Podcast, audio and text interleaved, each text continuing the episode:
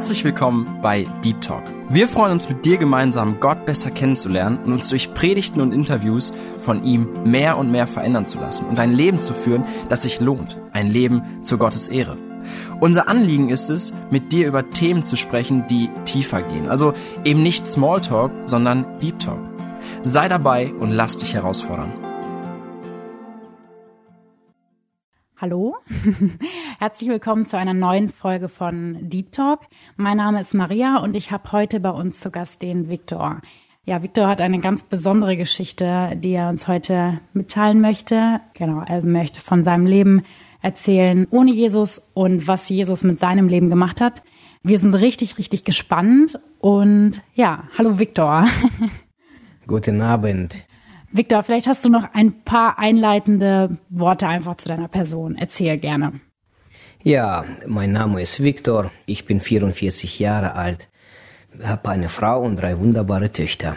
Ich erzähle mal ganz kurz, woher ich komme. Ich komme gebürtig aus Usbekistan und 1990 sind wir, so wie viele von unseren Aussiedlern, umgezogen nach Deutschland. Da war ich noch kleiner Junge und hier habe ich dann die Schule besucht, die siebte, achte, neunte und zehnte Klasse.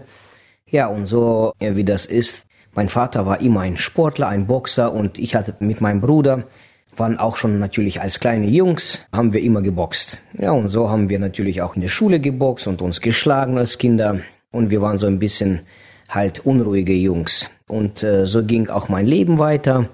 Ich habe ganz früh angefangen, richtig zu boxen mit meinem Bruder zusammen und so haben wir geboxt und trainiert, jeden Tag trainiert und Sport war unser Leben. Schnell sind wir erwachsen geworden und so ging unser Leben weiter im sportlichen Bereich. Da findet man natürlich auch die sportlichen Freunde und so waren wir die meisten Sportler, die uns zusammengetan haben. Dann waren wir Erwachsener, noch Erwachsener und dann haben wir Gruppierungen gebildet, die immer nur halt kriminell wurden.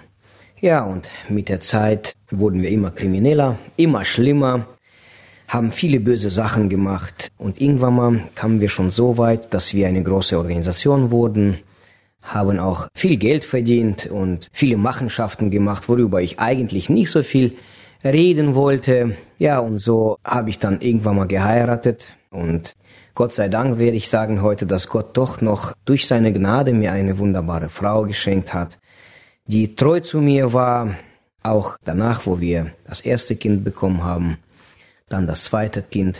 Es waren beide Töchter erstmal. So ging mein Leben weiter.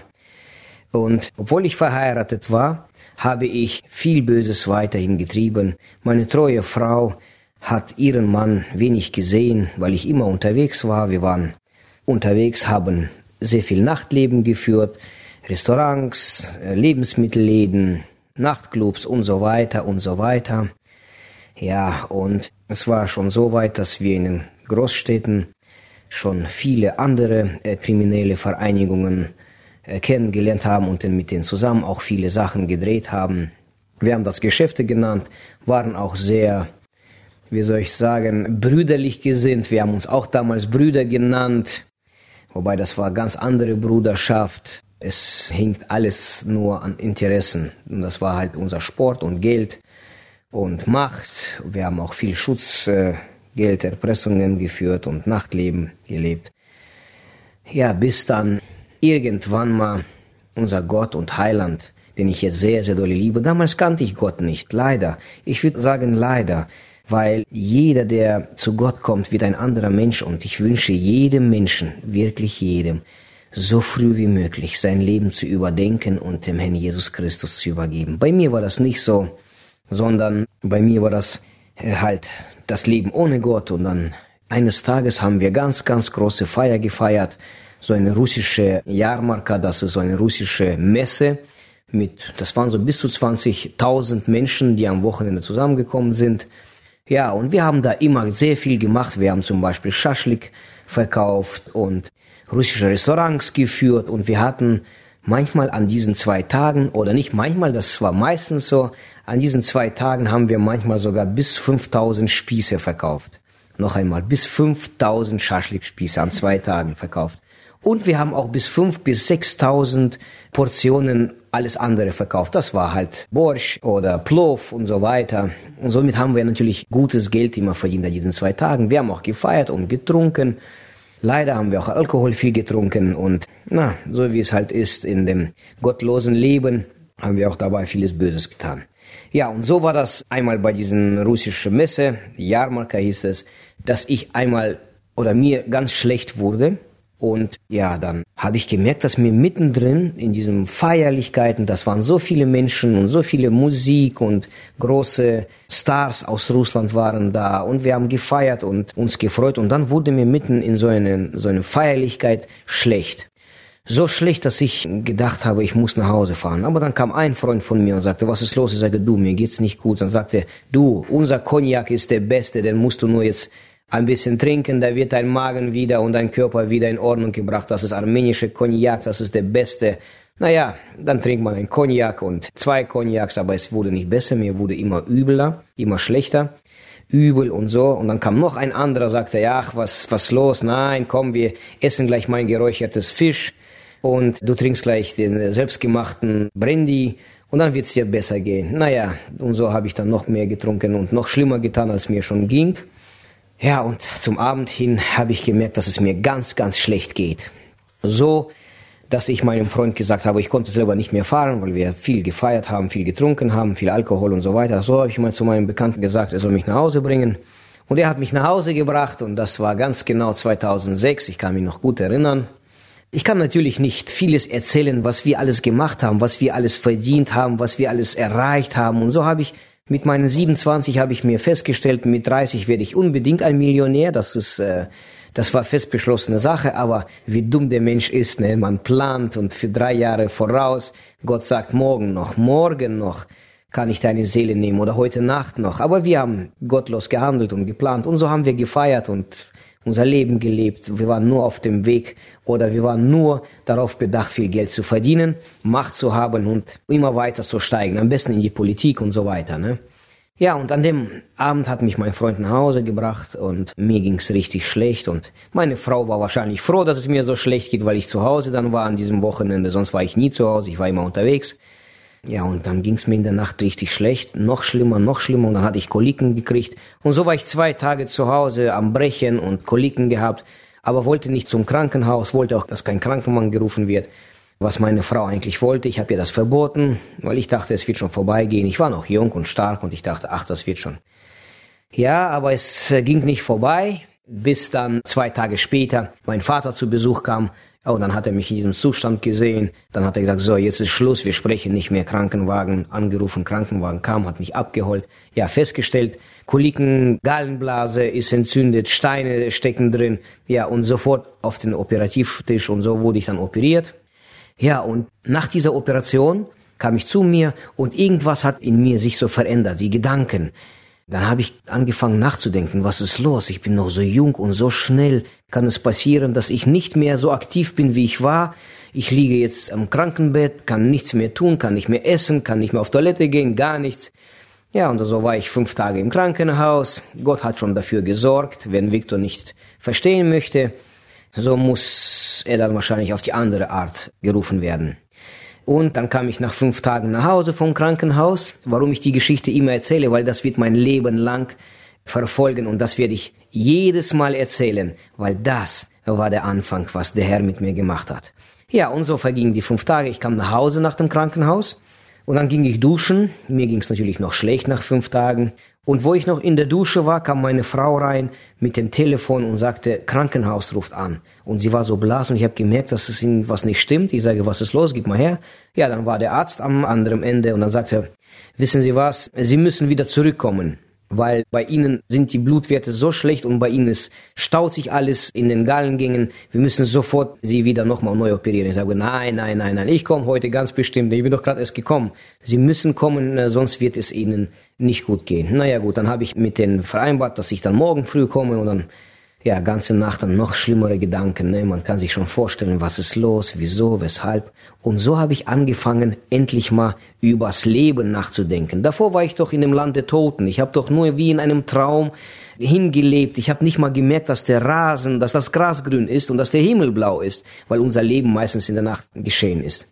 Ja, und so bin ich dann morgens ganze Nacht nicht geschlafen. Mir ging es wirklich das immer schlimmer. Dann bin ich morgens um 6 Uhr, habe mich fertig gemacht. Meine Frau hat ganze Nacht mitgefiebert und ja geweint. Ja, so bin ich dann äh, nächsten Morgen zum Krankenhaus gefahren, selber mit den Schmerzen.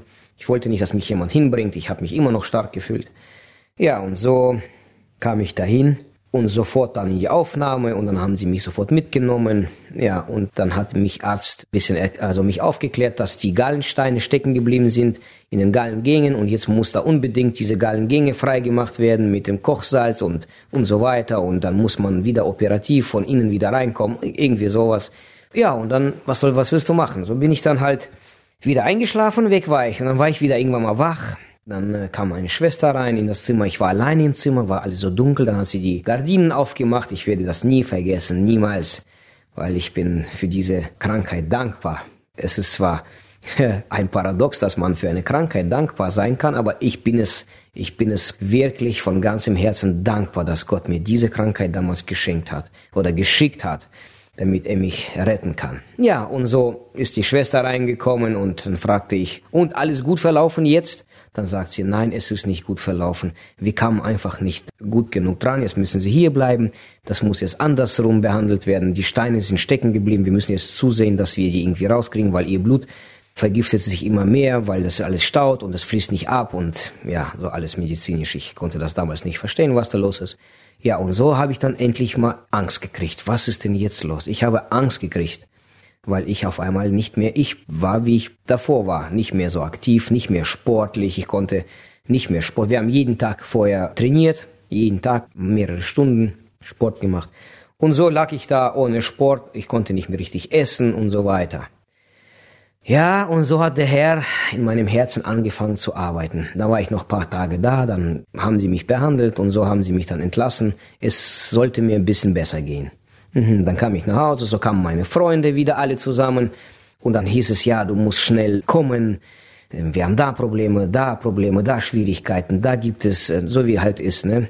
Ja, und ich lag aber noch zu Hause und ehrlich gesagt habe ich angefangen nachzudenken und ich wollte eigentlich jetzt Ruhe haben. Aber die Ruhe hatte ich nicht, weil jeden Tag kamen mehrere Freunde am Tag rein und haben mich immer wieder zurückgezogen. Und es war ja Frage der Zeit bis ich wieder gesund werde und dann wieder nach draußen und los. Das war im Sommer, im Juni. Und ich mag zum Beispiel Kirschen. Ich esse sehr gerne Erdbeeren und Kirschen.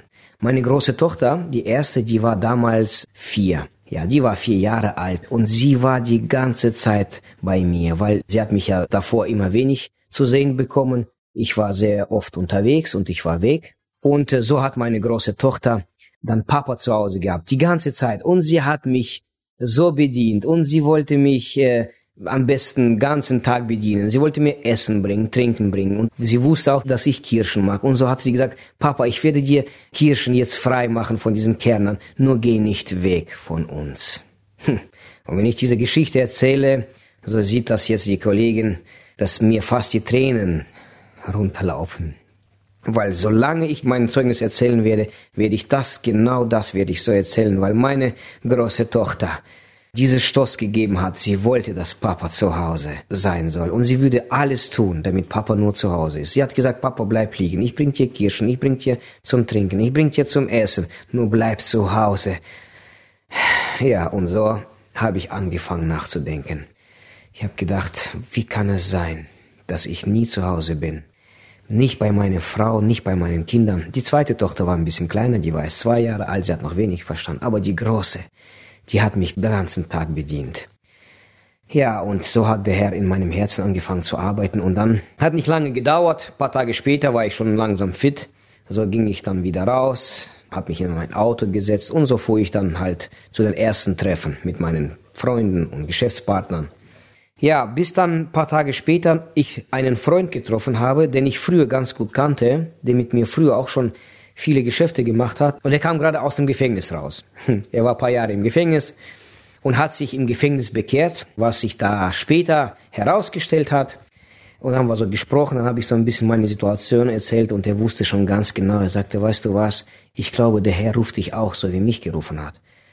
Ja, ich habe gesagt, ich weiß es nicht, ich kenne kein, noch keinen Gott und so weiter. Dann hat er mir die CD gegeben, damals MP3, das Evangelium oder die vier Evangelien auf eine MP3-CD. Und so, ich bin so viel mit Auto gefahren, so habe ich die CD genommen und habe sie reingesteckt. Ich bin äh, ungefähr so 85 bis 105.000 Kilometer im Jahr gefahren mit meinem Auto, ich allein. Bin auch viel geflogen, aber halt beim Fahren konnte ich die, die Evangelien ganz gut hören. Und so habe ich angefangen, das Evangelium von Matthäus zu hören. Und der Herr ist so gnädig gewesen, er hat mir mein Verstand und mein Herz für das Evangelium geöffnet. Und ich konnte auf einmal verstehen, was es bedeutet, Gottes Wort. Und dann spricht der Herr, ein Seemann ging raus zu sehen.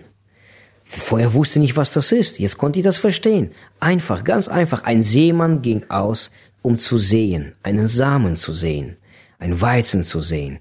Das hat mich so berührt. Und dann diese Geschichte mit den Menschen, die dann verloren gehen werden. Die einen haben das Wort aufgenommen, die anderen haben das auch aufgenommen, bei den anderen wurde es geraubt und so weiter. Die Geschichte kennen wir alle. Und dann fiel ein Samen auf das gute Erdreich. Das habe ich auch verstanden und brach so viel Frucht. Ja, aber das Problem war, ich war ja noch mittendrin in den, in den äh, kriminellen Geschäften. Wie komme ich da raus? Und so habe ich gekämpft. Ich habe gekämpft, ich habe schrecklich gekämpft. Jeden Tag nach dem Evangelium habe ich kennengelernt, wie man betet, habe ich angefangen zu beten. Ich wusste vorher nicht, ich wusste auch nicht, wie man betet. Aber jetzt habe ich das, weil ich das gehört habe, ich kannte noch keine richtige Christen, außer diesen einen Freund, der mir das so erklärt hat ein bisschen. Ja, und bis ich dann bis dem Evangelium von Lukas kam zum 16. Kapitel zu dem verlorenen Sohn. Und wisst ihr, als ich die Geschichte gehört habe, wie der Vater seinen Sohn umarmt hat, musste ich anhalten. Mitten in der Nacht, ich war in einem schicken Anzug unterwegs. Ich musste mitten in der Nacht anhalten, ich war unterwegs nach Hause, anhalten und dann ging ich aus dem Auto raus, mit Tränen in meinen Augen, fiel auf meine Knie mitten im Dreck mit meinem schicken Anzug und hab angefangen, Gott zu bitten, mir zu helfen. Das vermisse ich bis heute. Mit der Zeit hat das abgeflacht, aber ich am Anfang bin ich so oft irgendwo im Wald einfach in den Dreck gefallen, auf meine Knie und habe Gott den Vater angebetet und meinen Herrn Jesus Christus. Und so war das an diesem Abend und ich wusste nicht, was Bekehrung ist, aber an diesem Abend habe ich so laut gebeten, dass Gott mir hilft, weil ich wusste, ich komme da nicht raus. Und Gott hat gesagt, er wartet auf seinen Sohn. So habe ich mich da gefühlt wie dieser verlorene Sohn, vergeudet, im Dreck, alles kaputt gemacht. Und meine Familie, meine Ehe stand schon auf der Kippe. Und ich habe gebetet, dass Gott mir hilft. Ja, und Gott hat das Gebet erhört. Wiederum ein paar Tage später kam wieder mein Freund, der mir die MP3 gegeben hat und hat mich eingeladen in die Gemeinde, in seine Gemeinde, in der ich heute bin.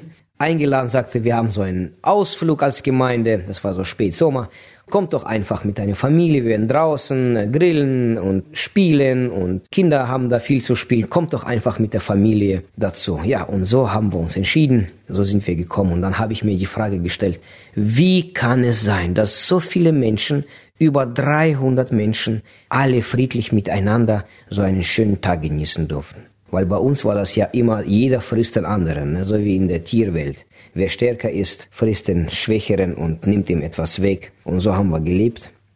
Traurig. Das ist eine traurige Geschichte. Aber jetzt habe ich mich in dieser Gemeinde oder bei diesen Menschen so anders gefühlt. Und die waren alle freundlich. Die kamen zu mir. Keiner hatte irgendwas im Hinterkopf.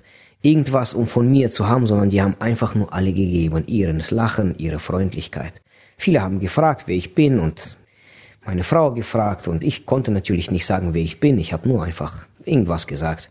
Ja, und so habe ich gemerkt, dass das das Leben ist. Ich weiß es nicht, wie das passiert ist, aber Gott hat mich so, ge so gedrängt, dass ich keine Ruhe hatte und so wollte ich irgendwann mal nach paar Wochen in die Kirche kommen. Der Freund hat nicht nachgelassen, ich bin auch sehr dankbar meinem Freund. Er hat nicht nachgelassen. Er hat die ganze Zeit, die ganze Zeit immer wieder angerufen, immer wieder eingeladen, komm doch mal am Sonntag. Und so kam ich am Sonntag zum Gottesdienst, ganz alleine. Ah nee, doch, die große Tochter habe ich mitgenommen das erste Mal. Ich wollte meine Frau nicht mitnehmen. Mir war das so peinlich und geht ja nicht. Und ich, so ein starker Mann und dann zur Kirche. Das, aber meine große Tochter, weil sie mich nicht für eine Minute am Sonntag aus dem Haus gelassen hat. Die wollte immer nur mit Papa mit. Ja, und so habe ich sie mitgenommen zum Gottesdienst, so kamen wir und dann haben wir mal das Wort Gottes gehört. Ich kann mich nicht mehr an die erste Predigt erinnern. Ich weiß nur danach, wo der Gottesdienst zu Ende war, kam ein ältester Bruder auf mich zu, hat mich umarmt und sagte, willkommen bei uns in der Gemeinde. Und das war für mich sowas von fremd. Ja, und dann hat er gesagt, ob er mich nicht besuchen könnte mit seiner Frau und mich mit meiner Frau. Ja, dann habe ich gesagt, okay, Peter, warum nicht? Und so kamen sie zu uns zu Besuch, sofort, paar Tage später. Ich habe mir auch Zeit genommen dafür. Irgendwie war ich so interessiert an dieses Gespräch, weil ich dachte, was kann dieser Mensch mir erzählen, ne? Und dann kam er wirklich auch pünktlich nach paar Tagen mit seiner Frau zu uns. Und wir haben ein Gespräch gehabt, so ein wunderbares Gespräch. Und als wir alle gesprochen haben und ich habe ihm erzählt, was ich jetzt alles empfinde, wie ich mich jetzt fühle, was bei mir alles in mir vorgeht, wie schwierig das für mich ist, jetzt, da hat er gesagt, weißt du was, Victor, du hast dich einfach schon zu Gott bekehrt. Ich sage, wie zu Gott? Ja, du hast dich eigentlich zu Gott bekehrt, du hast das Leben Gott übergeben. Ich sage, ich möchte, dass Gott mir hilft. Er sagte, ja, aus deinen Gesprächen hast du Gott kennengelernt. Und äh, da war ich so froh, aber ich wusste nicht, was Bekehrung ist. Und so hat er sich angeboten, mich noch in ein paar Tagen nochmal zu besuchen mit seiner Frau. Oh, ich habe gewartet auf dieses Besuch. Aber in diesen paar Tagen musste ich noch viel erledigen. Ich war unterwegs, ich war nachts unterwegs und wisst ihr, wie meine Seele sich zerrissen hat. Die hat sich, einerseits war ich immer noch in der Nacht der, derselbe, aber in meinem Kopf, in meinem Hintergedanken wusste ich, dass es nicht gut ist. Und ich habe die Zeit gesucht, jede Minute nach Hause zu kommen, weil meine große Tochter mich gebeten hat, am Telefon hat meine Frau mich angerufen, dann hat sie mir gesagt, Papa, Papa, kannst du mich heute baden? Heute will ich mit meinen Barbies in Badewanne oder ich weiß nicht, Ariel oder wie die alle heißen, so die Puppen, die im Wasser, so, kannst du mich baden? Kannst du mit mir? Und ich habe das versprochen, ja, und äh, ich konnte es nicht einhalten, weil ich irgendwann mal um vier oder fünf Uhr morgens nach Hause gekommen bin. Und meine Frau hat mich dann irgendwann mal angerufen und gesagt, sie hat ganzen späten Abend auf dich gewartet. Ich konnte nicht richtig schlafen. Mich hat das alles zerrissen und ich wusste nicht, was ich machen soll. Aber eines habe ich gelernt. Unser Vater im Himmel, geheiligt werde dein Name. Dieses Gebet habe ich auswendig gelernt. So ging ich raus, manchmal mitten in den Besprechungen, mitten in den Saufpartys in der Nacht, ging ich einfach nach draußen alleine in der Hintertür und habe einfach dieses Gebet gebetet. Habe gesagt, Gott, hilf mir, ich weiß nicht, was ich machen soll. Denn mich hat es gezogen noch zum alten Leben, aber ich wusste, dass ich da raus muss und ich konnte da nicht raus. Die, die Organisation war schon so groß, dass es so schwierig war. Viele waren im Gefängnis, man musste ihnen helfen. Wir brauchten viel Geld, um die Anwälte zu bezahlen, damit wir die Freunde aus dem Knast rausholen und dass wir selber nicht dahin kommen. Ja, und dann kam das irgendwann mal zum Gericht. Ich habe 40 Gerichtstage erleben dürfen. 40 Gerichtstage, viele Anwälte, viele, viele Menschen, eigentlich wollten sie mir sieben Jahre Gefängnis geben. Und erst später habe ich verstanden, wer seine Hand über mich gehalten hat.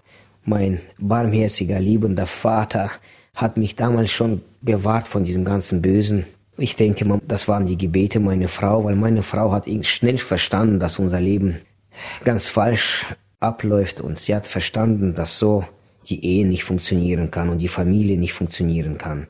Und sie hat angefangen zu beten für mich. Und das ist wunderbar gewesen. Und ich sage einfach jedem, betet für euren Nächsten, für die Männer oder für die Frauen, für die Kinder, für die Enkelkinder, für die Väter, für die Mütter, für die Brüder, Schwestern, für die Cousins. Betet für sie Tag und Nacht.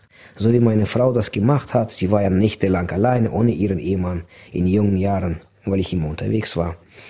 Ja, und so vergingen noch ein paar Monate, bis dann irgendwann mal ich immer wieder, immer öfters die Gemeinde besucht habe am Sonntag und der Bruder Peter kam mit seiner Frau öfters zu uns. Aber ich konnte da leider nicht mehr rauskommen aus der kriminellen ja, kriminellen Banden, sage ich mal so. Es war schwer, da rauszukommen. Ich hatte auch Angst gehabt, weil viele Bekannte haben meine Schwäche gemerkt und haben schon versucht, hinter meinem Rücken ja, was anderes zu machen, um halt mich zu hintergehen oder was. Das habe ich auch gemerkt. Ich wusste es ja, dass es so passieren wird, aber ich habe nur zu Gott gebeten, dass er mich davon befreit. So kam dann Silvester und wir haben ja immer Silvester so groß gefeiert, das waren meistens drei, vier Tage, die wir gefeiert. Wir haben schon am 29. angefangen in unserem Restaurant. Wir haben einen, großen Restaurant gehabt und auch noch Clubs und wir haben, wie gesagt, gefeiert, manchmal ein paar Tage hintereinander. Das war so große Fest Silvester.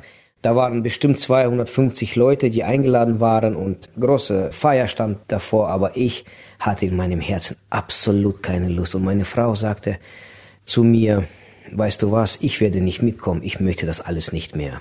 Ja, und so, ich musste aber gehen, weil ich die Rede halten musste da. Ich musste das alles kontrollieren, überwachen, dass es alles läuft. Diese ganze Feier, die Silvesterfeier, es waren viele Menschen. Security waren da und, und, und. Ja, und dann habe ich da so einen Ekel empfunden, aber ich musste mitmachen. Äh, wie ein Heuchler. Ich musste mit den großen Leuten trinken, musste ihnen alles Gute wünschen für das nächste Jahr, noch mehr Erfolg, noch mehr Geld. Aber innerlich wollte ich nur nach Hause zu meiner Frau. Aber irgendwann mal schon kurz vor Morgendämmerung, bestimmt 4 Uhr wieder oder was, bin ich dann doch nach Hause gefahren. Meine Frau war natürlich schon am Schlafen mit den Kindern. Und so war das die letzte Silvesterfeier, die ich so schlimm gefeiert habe. Ich habe zu Gott gesagt, irgendwann mal im Dezember, Gott, am 1. Januar höre ich mit allem auf. Das war natürlich ein dummes Geschwätz, weil ein Mensch kann sich selber nicht ändern. Aber Gott hat wahrscheinlich darüber gelacht und hat gesagt, mein Sohn, schauen wir mal. Ja, und so kam dann der 1. Januar und der 2. und es ging weiter so. Ich wusste nicht, was ich machen soll. Ich, meine Seele war in zwei Teilen gerissen.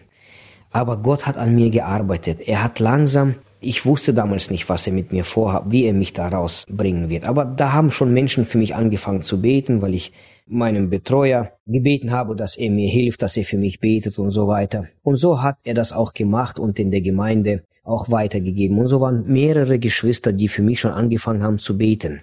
Aber wir wissen ja, Gott tut Wunder. So verging der Januar langsam und dann habe ich mich entschieden, mit meiner Frau uns taufen zu lassen. Und die Taufe war bei uns damals angesetzt am 27. Mai.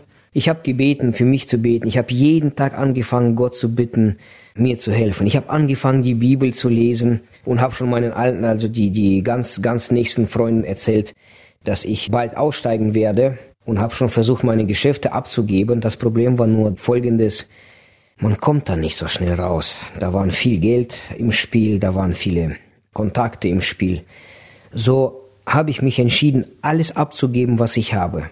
Alles, einfach alles abzugeben, was wir zusammen verdient haben. Ich habe gesagt, ich brauche gar nichts, weil ich wusste, dass mich dann keiner in Ruhe lassen wird. So habe ich alles abgegeben und irgendwann mal hat Gott mit mir Gnade gehabt oder hat mir Gnade geschenkt und hat mich langsam, langsam befreit daraus. Das hat ein bisschen gedauert, noch ein paar Monate. So war ich irgendwann mal zum Ende März frei. So habe ich dann wirklich, ich bin dann bei letzten Gesprächen bei den Geschäftspartnern und bekannten Freunden saßen wir am Tisch und so habe ich dann alles abgegeben, was ich hatte, alle Anteile, alle Autos, alles und dann bin ich frei rausgekommen. Da habe ich den Herrn so gelobt, ich habe ihm gedankt. Ich kam nach Hause und habe zu meiner Frau gesagt, so Frau, jetzt werden wir bald verhungern. Wir haben jetzt keine Arbeit mehr. So war ich damals eingestellt. Das ist so, wenn man viel Geld verdient und auf einmal keine Arbeit mehr hat oder überhaupt arbeiten gehen muss. Das war ja peinlich für uns. Das ging ja gar nicht, arbeiten zu gehen. Ja, und so habe ich dann Hartz-IV-Antrag gestellt. Damals hieß das, glaube ich, Sozialgeld hieß das noch. Ja, und so wurde ich zu Hause dann mit meiner Familie glücklich habe angefangen zu lesen. Ich habe die Bibel einfach verschlungen. Ich habe jeden Tag fünf bis sieben Kapitel gelesen und die Andachtsbücher gelesen. Ich wollte alles lesen, was es gibt und war so froh. Und so kam dann die Taufe. Wir haben uns dann mit meiner Frau taufen lassen vor 15 Jahren am 27. Mai. Ja, und das ist die Geschichte, wo ich ohne Jesus gelebt habe. Aber danach, danach hatte ich so viel Freude mit meiner Frau, mit meinen beiden Töchterchen zur Kirche zu gehen. Wir haben das wie Gemeinde so lieb gewonnen. Wir wollten wirklich jede Veranstaltung mitnehmen, jeden Sonntag, jeden Mittwoch zur Bibelstunde. Und wenn etwas dazwischen war, wir waren immer da. Und so hat Gott Gnade geschenkt. Und ich erzähle das, weil der Jesus selbst gesagt hat, gehe hin zu deinen und erzähl ihnen, was der Herr mit dir gemacht hat und wie er sich über dich erbarmt hat. Und so fing unser Leben an. Wir waren dann viel, viel glücklicher, besonders meine Frau und meine Töchter. Meine große Tochter und die Kleine danach auch. Wir waren so oft zusammen unterwegs. Ich war ja arbeitslos, ich hatte noch keine Arbeit, ich musste erstmal überhaupt Arbeit suchen. Ich wusste gar nicht so richtig, wie Arbeiten geht. So habe ich dann Arbeit gefunden, ja, erstmal Praktikum. Ich habe erstmal ein halbes Jahr umsonst ein Praktikum gemacht. Manchmal habe ich manche Freunde getroffen von früher und die haben mich ausgelassen. Wie kann, wie, echt umsonst arbeiten? Umsonst? Das geht doch nicht. Ich sage, ja, Gott tut Wunder. Ja, und so leben wir jetzt, sage ich mal, seit 15 Jahren mit Jesus Christus.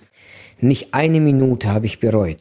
Nicht eine Minute, was der Herr für mich oder für uns getan hat. Danach, kurz Zeit später, hat sich auch ein guter Freund von mir bekehrt im Gefängnis. Ja, mehrere wurden dann doch eingesperrt. Mich hat Gott begnadigt. Ich bin draußen geblieben. Aber ich wollte unbedingt in der Gemeinde dienen. Ich wollte überall mitmachen, ob das jetzt irgendwo putzen oder irgendwo aufbauen in den praktischen. Ja, und so hat Gott mich dann immer wieder durch seine Gnade in den Dienst gestellt. Ich konnte immer wieder Brüdern helfen.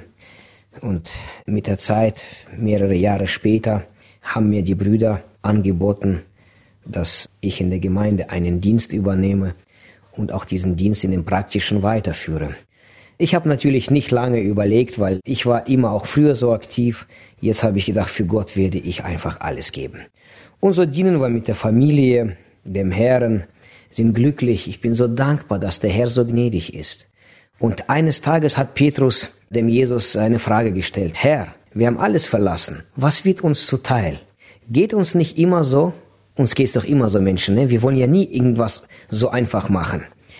Aber bei Gott ist es wirklich so. Gott wird belohnen, jeden Einzelnen. Dann hatte Jesus geantwortet, ja, und ihr, die ihr eure Häuser verlassen habt, eure Familien, Brüdern und so weiter, ihr werdet es hundertfältig empfangen und das ewige Leben bekommen.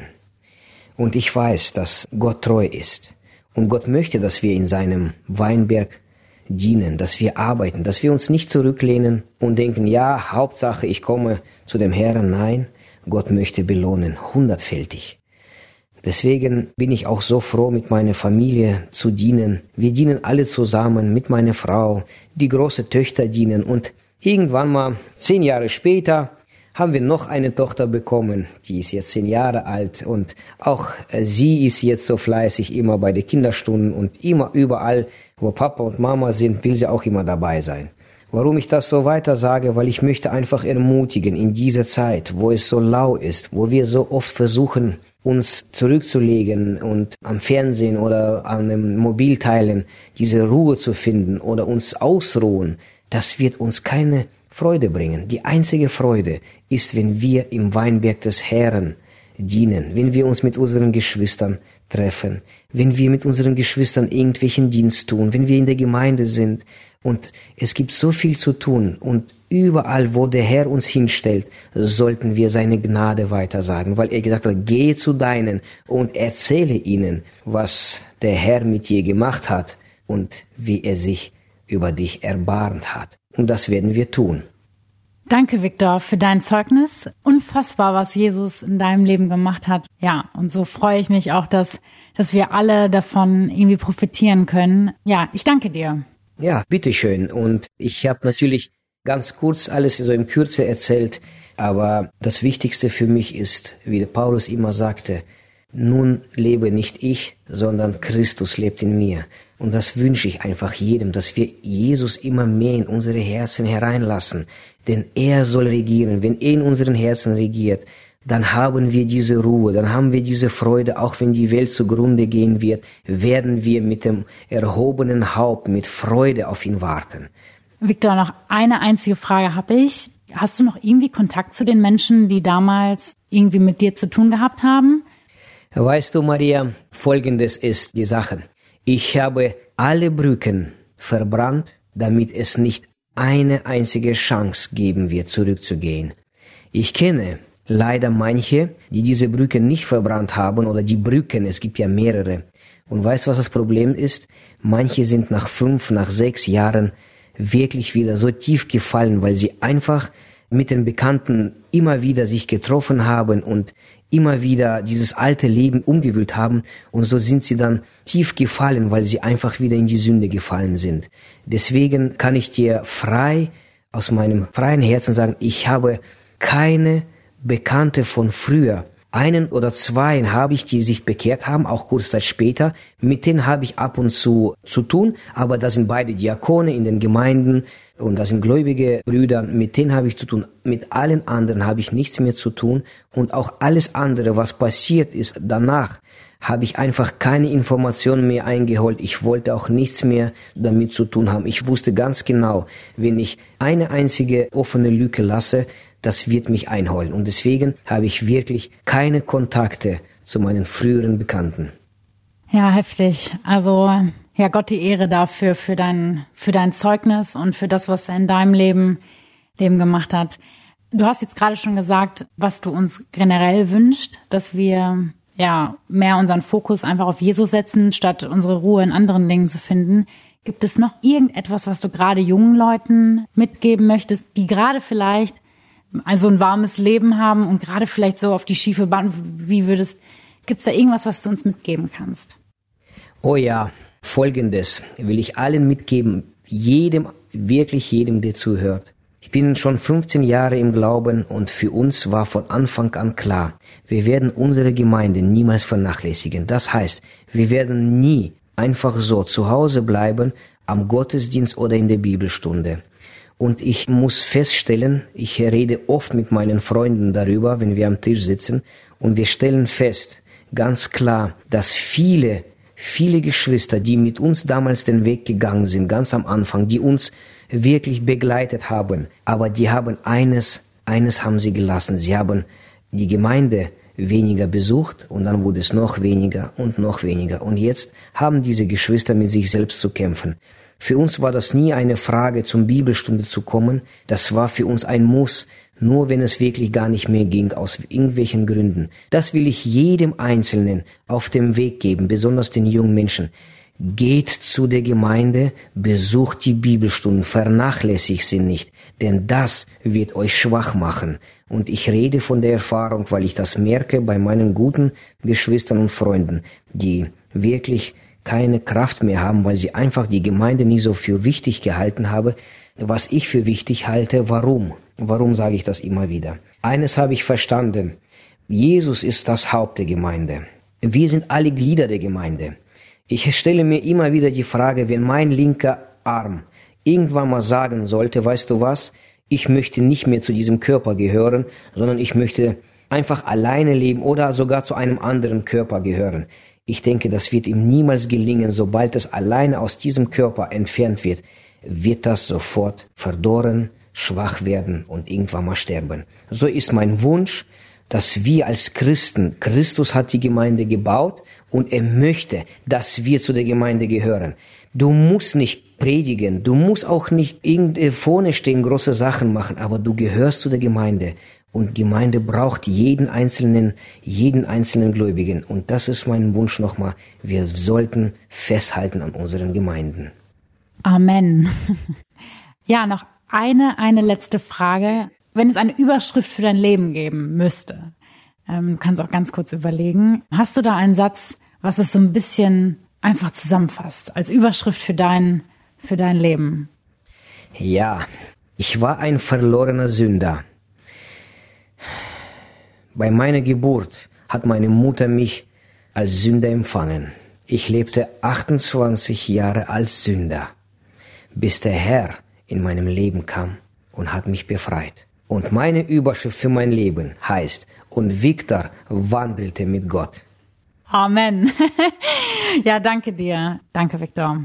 Wenn ich über den Herrn rede, dann bin ich immer so froh, weil ich einfach weiß, wie glücklich ich bin, wenn ich einfach allein einfach nur über den Herrn zu sprechen, bringt mir schon große Freude in meinem Herzen. Ja, ich gehe tatsächlich mit dem Viktor zusammen in eine Gemeinde und ich erlebe den Viktor auch und wir in der Jugend sagen immer, er ist ein Vorbild für uns alle, gerade wie er betet. Jedes Mal, im Saal, wenn er betet, sagen wir alle, sagen wir alle nach dem Gottesdienst, ich will so beten wie Viktor. Das ist für mich so ein Vorbild. Also wirklich, wir erleben jetzt, auch wenn wir die Zeit früher nicht gesehen haben, wie er war, wir sehen, wie Jesus sein Leben verändert hat oder wie er jetzt mit Jesus lebt. Und das ist für uns alle voll der Segen. Maria, ein Sünder war ich früher und äh, ich schäme mich dafür und Gott sei Dank, dass er meine Sünden niemals gedenken wird und auch niemals öffentlich stellen wird, sondern die sind in dem tiefsten Ozean verschwunden. Auch ich möchte nicht darüber reden und ich möchte auch nicht, dass junge Leute überhaupt mit sowas zu tun haben, sondern ich möchte, dass wir alle nach oben schauen und unseren Herrn Jesus Christus preisen und auf ihn warten, zusammen als Gemeinden.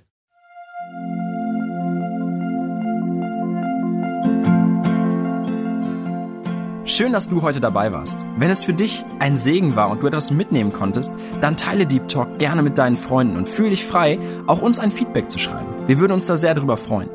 Wenn du heute zum ersten Mal dabei warst oder eine Sendung verpasst hast, kannst du alle vorherigen Sendungen auf Spotify oder auf Soundcloud finden. Mehr Infos über Deep Talk oder Segenswelle allgemein findest du auf www.segenswelle.de oder auf unserem Instagram-Feed, auch unter Segenswelle zu finden. Falls du Fragen und Anregungen, zum Beispiel Themenvorschläge hast, schreib uns gerne. Wir wünschen dir noch eine gesegnete Woche mit den Worten aus Kolosser 3, Vers 17. Und was immer ihr tut, in Wort oder Werk, das tut alles im Namen des Herrn Jesus und dankt Gott dem Vater durch ihn.